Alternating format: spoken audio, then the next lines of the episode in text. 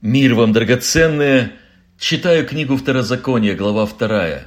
«И народу дай повеление и скажи им, вы будете проходить пределы братьев ваших, сынов Исавовых, живущих на Сиире, и они убоятся вас.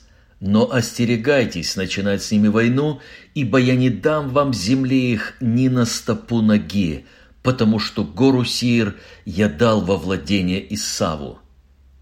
И сказал мне Господь, не вступай во вражду с Маавом и не начинай с ними войны, ибо я не дам тебе ничего от земли его во владение, потому что Ар отдал я во владение сынам Лотовым.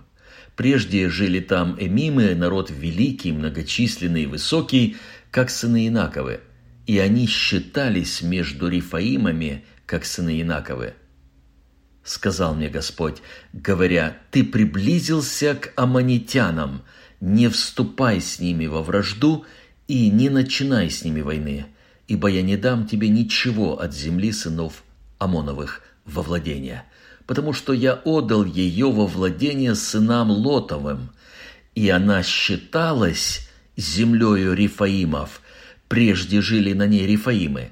Аммонитяне же называют их – замзумами, народ великий, многочисленный и высокий, как сыны Инаковы, и истребил их Господь пред лицом их, и изгнали они их, и поселились на месте их. Спешу внести ясность, дорогие.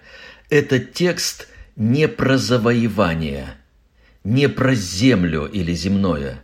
Здесь важный принцип успеха, обеспеченного Богом – во-первых, нельзя брать то, что не твое.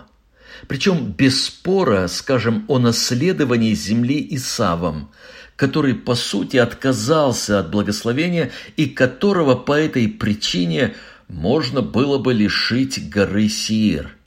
Нет, Бог отдал Едому, и не наше дело спрашивать, на каком основании и на какой срок. Не твое – не бери или сыны Лотовые, но мы же знаем, при каких обстоятельствах они появились на свет. Но Бог отдал этим семитским народам участки земли, и никто не имеет права на эти участки претендовать, даже если соседние участки будут отданы тебе. Они, говорит, тебя будут бояться, но ты все равно не воюй с ними – Страх соперника – это уже его поражение. Не увлекись этим, говорит Бог, это не твое.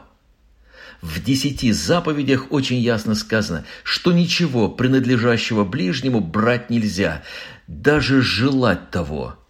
И чтобы дело не доходило до присваивания чего-то, принадлежащего ближнему, постарайся для начала ближнего любить.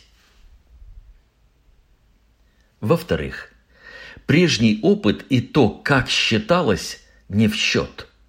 Дело в том, что на территориях, отданных Едому, Мааву и Амону, ранее проживали великаны, наподобие сынов Янаковых, и они считались между великанами великими. Так вот, неважно, кто и когда там жил, Бог в определенный момент истории поселил там Едома, Маава и Амона – и все. Конец всем межэтническим спорам. В-третьих, бери только то, что тебе отдано Богом. Не нужно подбирать то, что завалялось или не берет никто. Мы будем успешны только в том, что дал нам Господь. Это служение, церковь, круг друзей, семья, любимые занятия. Финансы из этой же области – Взял больше, не там взял, работа вместо служения.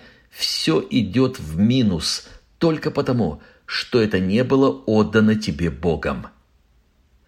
Бог Израилев упрекает лжепророков. Если бы они стояли в моем совете, то объявили бы народу моему слова мои и отводили бы их от злого пути их и от злых дел их.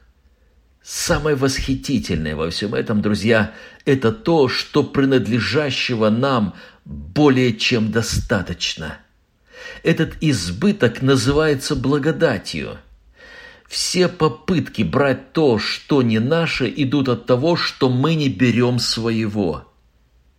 Говоря о том, что нам отдано Богом, апостол Петр сказал, «Это принадлежит вам и детям вашим». Представляете, нам и детям нашим. Это когда мы берем то, что приготовил нам Господь. Давай просто сядем и составим список того, что нам отдано Богом. Жизнь, благополучие, семья, духовные силы, время, служение, здоровье. Это в левой колонке будет – а в правой, напротив каждой строки, что я лично взял по факту. Это занятие покажет ясную картину того, где мы есть.